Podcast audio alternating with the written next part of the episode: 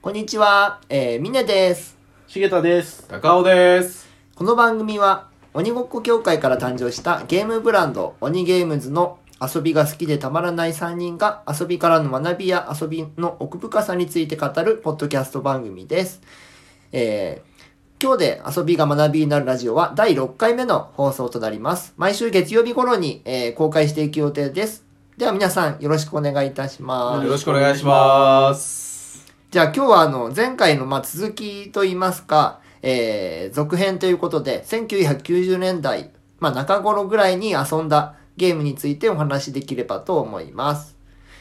じゃあまず、まあ、最初にあのオープニングトークに移りたいと思うんですけど今週というか、まあ、最近遊んだゲーム遊んだゲームとか遊びについてお話しできればと思います。今週は僕から言っていいですかあ、いいです。なんかあのー、がっつりグラブルをやってるのが久しぶりで。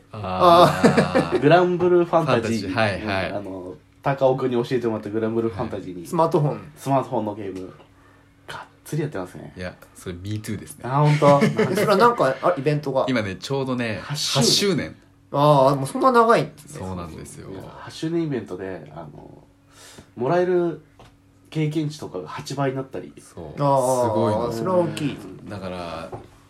ね、ちょっと今今しかないんだそようね。今しかない、であーこれ終わって「古戦場」っていうイベントがあるんだけどそのイベントが終わるとみんな力尽きて一回ストップするんですそう。だかああ。そこまで走り切るかどうか迷ってるんだけどらその4月ぐらいで、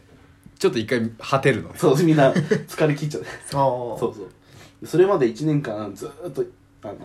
石って言って放射石うんうんを溜め続けてるの俺、ううんん。なるべく吐き出さないようにあの石があるとガチャを回せて、うんでそのガチャをあると300回回すとあのいいキャラを確実にもらえるっていうああ、300回回せば。そうそう300回回せばそううんっていうのがあって300回回すためには9万個石 9, 9万そう、9万席必要な。ねこう結構途方もねえ数じゃんはいはい。でそのためにあのちょうどいいタイミングを狙うと大体周年記念がそうなの。ああ。いいタイミングうが、んで今回多分俺天井2回ぐらいできるぐらい溜いまっやてやてばいよね。うんワクワクしかしないですそう俺今、ちょっと足りないの。ちょっと高い ですね慌てて今石食べてるそう。そんなことをしてしながらこう1週間過ごしたかな私は今週はスマホが多かった。今週うんほぼスマホ触ってたかなでもタコさんずっとスマホです。ずーっとスマホだねドッカンバトルかグラブルかうんで時間があるとアナザーエデンっていうあちょっとロールプレイング、まあ、スマホのロールプレイングでは一番好きなロールあのゲームなんだけど、まあ、それをやったりって感じかなまあでもあの重田と一緒でグラブルを僕も今週はやってた、なんかあれですね、今度ウィニングポスト。あウィニングポスト出ねるの4月に出るのマジで14だから日急に発表されたんですねああそそううち最ょう近ど1か月前ぐらいに報告来てえそうですよね。そう久しぶりに迷ってんだよねえ買っちゃうえかっとまあいろんなあ買うかどうかそうあ売ってるのいや、まだあとで普す。通のだから4月14日に出るのねそうスイッチスいイッや、チスあイーいや結構幅広いそうやつ。スイッチかプレステ多分かスチームも出るはうずなんでん結構幅広くてますなねる。ほどねあのねやり込みすぎちゃうんだよねゲームダビスタよりも細かいんでやり込み度が高いのえパロメーターが細かいとか。えっ、とねっていうよりもそのダビスタってひたすら同じ繰り返しなのああ、そう、そうですよね。で毎も年ね。ウィニングポストってその1980年何年代ぐらいからあるのか分かんないけどこう実際の歴史的な名馬の活躍を自分で馬主になってこうやっていくっていああ、う趣旨が違うんですね。ストーリーーからそのストーリーが終わるともうひたすら超強いものを作っていくっていうおーただその後ろの下の方行くと歴代の名馬がちゃんといるみたいなあ、メンバーを自分で操る。あそうそうそうそうあ、じゃあ意味が違うんだ。そダビうダビスタダビスタと違うへそうえなるほどそうだからだからほんとディープインパクトを育てたりするのよ自分で自分でへえちそょうっとちょっとちょっと違うそうだちょっと違うのなるほどねあじゃあストーリー性があるシミュレーションゲームみたいなそうだねの競馬ゲームみたいな感じかなウィニングボスそうあれはジョッキーになるやつなのあうあのダビえーっとダビジョッキとかダービージョッキーあダービージョッキーもあっあのねめっちゃあれも好きなんだけどねあれ系出なくなったあジョッキーになるジョッキーになるやつがなあー出なくなったねへーなんでかわかんないけど昔ウィニングポストで育てた馬をそのままつなんかできたのあ同じ会社が作ってたそうそうそうそうそうダービージョッキーにもダービージョッキッ名前みたいなやつだそうそうそうそうあーだから機種になれるやつえでめっちゃこっちで強い馬作ってもうひたすら俺杖ゲーやってたのー、ああそうだよね楽しいよ そうもうだって何もしなくても強いんだからあーだから ちょっとこうやってやってればなんかポンポンポンってやってればただ強いのなるほどねそうかまあだからね結構自分たちが今ゲームみたいなものを作ってるじゃうない、んうんうんだからそのただ遊んでるだけプラスあこれ面白いなとかあこれちょっと真似したいなみたいなことを思うようにはなったかな前よりああでも分かる気がますあるそれはありますよねこの間ねあの僕の好きな YouTube で、うんゲーム散歩っていう、うんうん YouTube があって、はいはいゲームの中を専門家たちと回るみたいなはいはい、うんでそれがたまたま APEX をはいはいはい UI デザイナーと回るっていう回があったの、うんあなんかすごいなんだろうな説明もうまいしそうやって見るとまた確かに楽しいよねみたいな、うん今までこうプレイする側だったけど、うんあうんあの今 UI 作ってるじゃん、うんうんだから余計確かにそうなんだよねって確かにここのグラデータ今回さ、あの商品商品ページっていうのアイテムページアイテムページあーまあ報酬ページか報酬ページ、ちょっとデザインのはいテストがあったじゃん、変わったあれ確実に APEX のせいあ ーそこで見て、うんああなるほどデザインってそういうところも確かにあるなとかっていうので、うんちょっとまだまだ勉強しながらやってるんだけどすごい面白いねで APEX もやっぱうまくできてるんですかすごいよくできてるなんか、えっと10に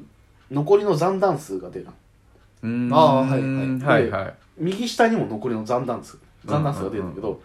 ここの10に出てる文字とここに出てる文字の表記の仕方が違うとかあ例えばあ9発になると09ってこっちでは出るのよーはいはいでもこっちは9ってしか出ないうんあ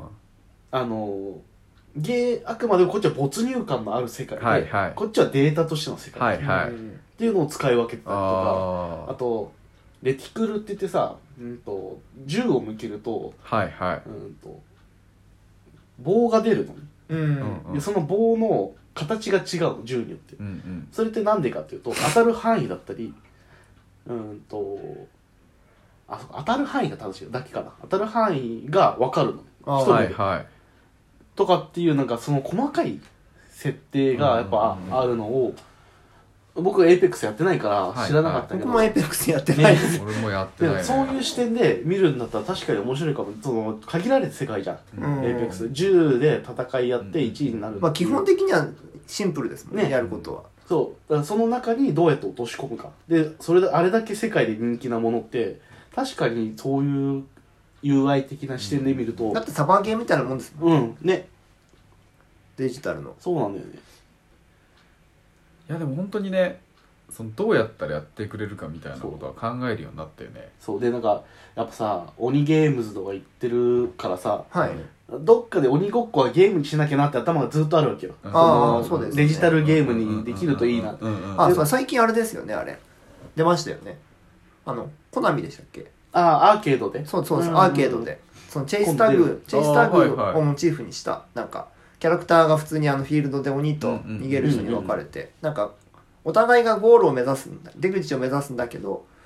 なんかその中でそのいろいろやり取りがあるみたいなうんまだ始まったばっかりみたいなテストプレイがイがそうそうなんかなんかそういうのもやれたらいいなと思っててあのでも結構最近鬼のゲームとか、ま、アニメとか漫画多いですよねね題材多いようね、ん楽しいあ分かりやすいもんね、うんそのまあそうねうん、お鬼わかる気がはす敵る敵というか自分が鬼だったら追いかければいいし自分がひ人だったら鬼から逃げればいいっていうのは、あのわかる一発でわかるじゃん、っていうところでも伝わるのかなとかじゃあそろそろ本編いきますかそうですねもう10分経ってもねそうですね気づいたらあまあそんな感じで進んでましたよって いうじゃあ今日のテーマが、はいえー1990年中頃まあ大体プレステとか任天堂64が出たぐらいうんうんうんの時期を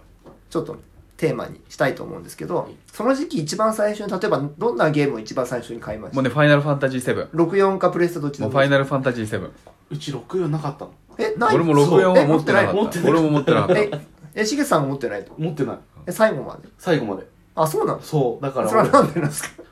俺も持ってか、64持ってる家ってあんまなかなかった。うわーすいとこは持ってたけどでもえそれえしげさん例えばうん、親御さんがすごい好きじゃないですかうん、あそれそれでも買わなないんですそれでも買わなかったいやあの当時の任天堂の見え方と今の任天堂の見え方全が然違えう。なち違うょねちょっと子供っぽいってこと子供っぽいっていうか、なんかね、なんかこんなこと言ったらちょっと怒られちゃうかもしれないんだけど、なんか、洗練されてないというか、なんていうのか泥臭い感じえっと今って技術が発展したから 3D の見え方って、うん、と多少カクついてても綺麗に見えるじゃないうんだけど当時の 3D の技術の差ってそ如う実でプレステの 3D ってすごいかっこよかったな。のそうなの。で64の 3D ってかっこよくないわけじゃないけどあのまあ言ったら子供っぽいとか、うんあの、うんファミコンの延長線そうそうまあ、スーパーファミコンの延長線上みたいな感じだったんだよねだってドンキーコングとかもそれなりに綺麗でしたもんねそうそうそうそうフそァうミコンのそうだからそっからねだからプレステになった時にプレステはあのファイナルファンタジー7とでもファイナルグランツーリスモセブンファイナル FF7 って結構後じゃないですかいやでもね結構早かったよまあでもさ最初の全然ローンチの方じゃなかった印象があるそうだっけいや俺すもう最初に買ったのうはんファイナルファンタジーあそうで7しだょよううんで8とかは後だったけどそうそう7と共にぐらいな俺イメージかな、うんあのプレイステーションはそうかもでグランツーリスモみたいなそそうそうの要なはんか僕最初のプレスのイメージってクラッシュバンディックのイメージがあるああでもね、あれはなんかまだプレステが板につく前じゃないむしろ。ああそうなんかうんすごい最初の頃はすごい支援も出てたねクラッシュバンディックあのってーあとあれだね、えーあのさ、変な魚みたいなやつなかった魚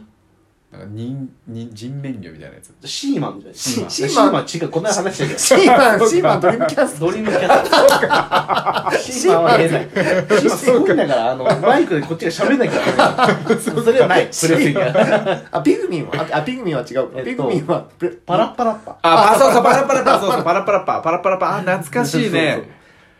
あの辺がやっぱソニーコンピューターエンターテインメントとして出したうん最初の方じゃないかなそうだね。で今もまあ残ってますそう。ね IP いや面白かったよ。あの、衝いや、めっちゃやったよ、ああのと辺変なは。猿は猿あのとピあれスーパーモンキーじゃん。警察の回るやつあーはサルゲッチュ。ああ、そうサルゲッチね。はいはい。サルゲッチュもあったね。いやでもねやっぱね覚えてる中でもうなんかプレス多分あそこから10年ぐらい要はプレステのもう黄金時代黄黄金時代じゃないその2000年う代ん中盤ぐらいまで、もうその俺の中では「ファイナルファンタジー」とその車系うん。でグランツーリスモに代表される、あれと「ウィニングイレブン」なんかこの辺がそのなんかクオリティがグーンと上がったのそのプレイステーションになったことでうん。うんそ俺も俺はずっとウイルしかやってなかった、ねえ途中から、ああえだからなんかさす本当にサッカーそうを見てる感じになったじゃない実体験に変わったそううそうそうそうなんかそれまでってやっぱピコピコピコピコこうなんか動いてるっていう感じが、アニ本当になんメーションの延長みたいなかメうん感じっていうのかな、それを本当にねなんかこう本当にサッカーをそこでややり込んでるみたいなうんうん感じにウイニングイレブンもなっうんでやっぱその辺で本当プレイステーションの黄金時代が入ったかなって思うけどね、でもしげさんが64買ってないの面白いですねうん不思議だよねお俺も今思ったいやでもねやっぱそういう任天堂の時代じゃないうんやっぱり、でも別には流行ってなかったわけじゃなくてそう普通にいっぱいいましたよ、僕の周りもそうだよねあのちょっと可愛いんだよねだからむしろ僕の周りは結構多かったけだからどやっぱちょっと世代が低いんだよ、うんだって俺がい中1の時に「ファイナルファンタジー7」だったら覚えてるのよくあ違うそう小6だ小 6? 小やだか6らちょっと子供なんだって小6でと小4じゃんだかうんらそこの微妙な差があって多分だから多分小6の時にポケモンも出てるはずなのああそうですそうあーポケモンも大体同ポじケモンの時期だピカピカ事件なんじゃんはいはいはいはいあのー頭気持ち悪くなっうんうんうんうんたあれアニメでやってた時がうちらの小学校6年生あーだその時に本当ね「ファイナルファン」覚えてるのが卒業式の日に小学校のうんうん「ファイナルファンタジー7」をやった記憶があるのあそううんじゃあ本当初期だねうん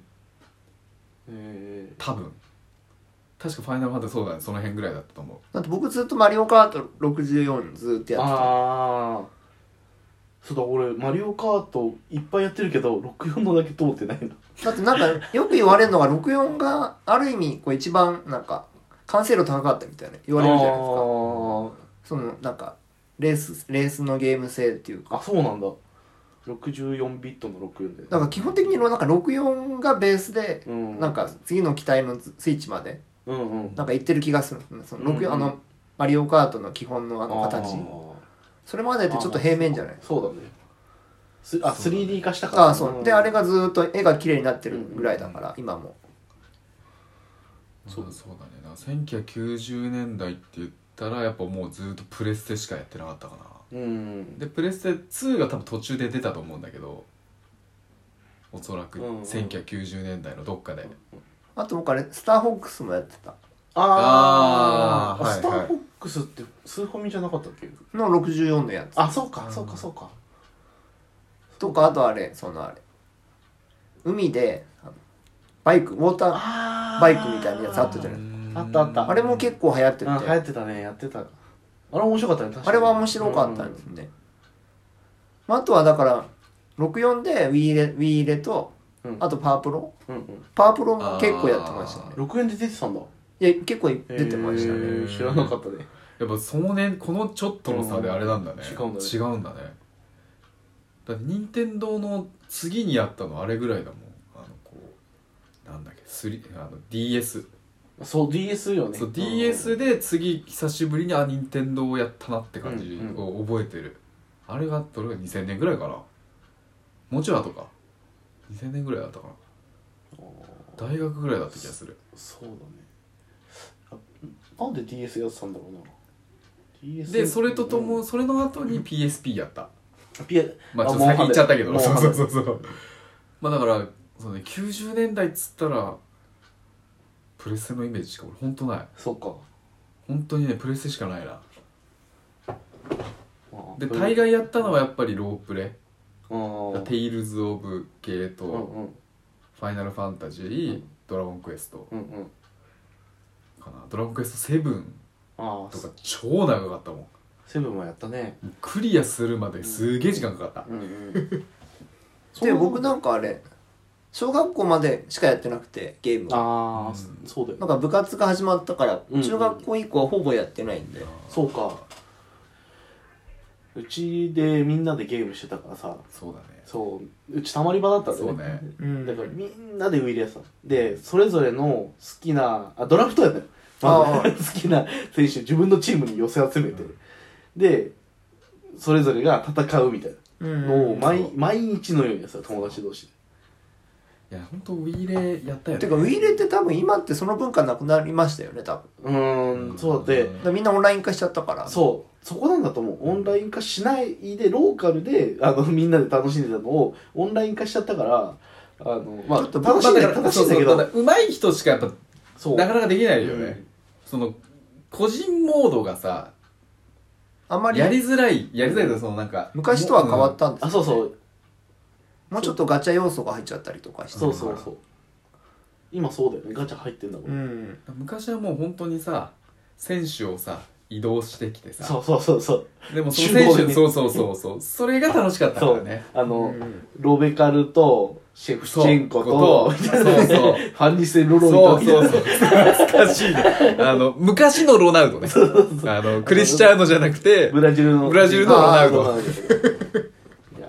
特に黄金期だったと思うサッカーもすごい有名な選手多かったから、ロうんそれこそバッチョとかもいたしそうまだレコバとかそうだね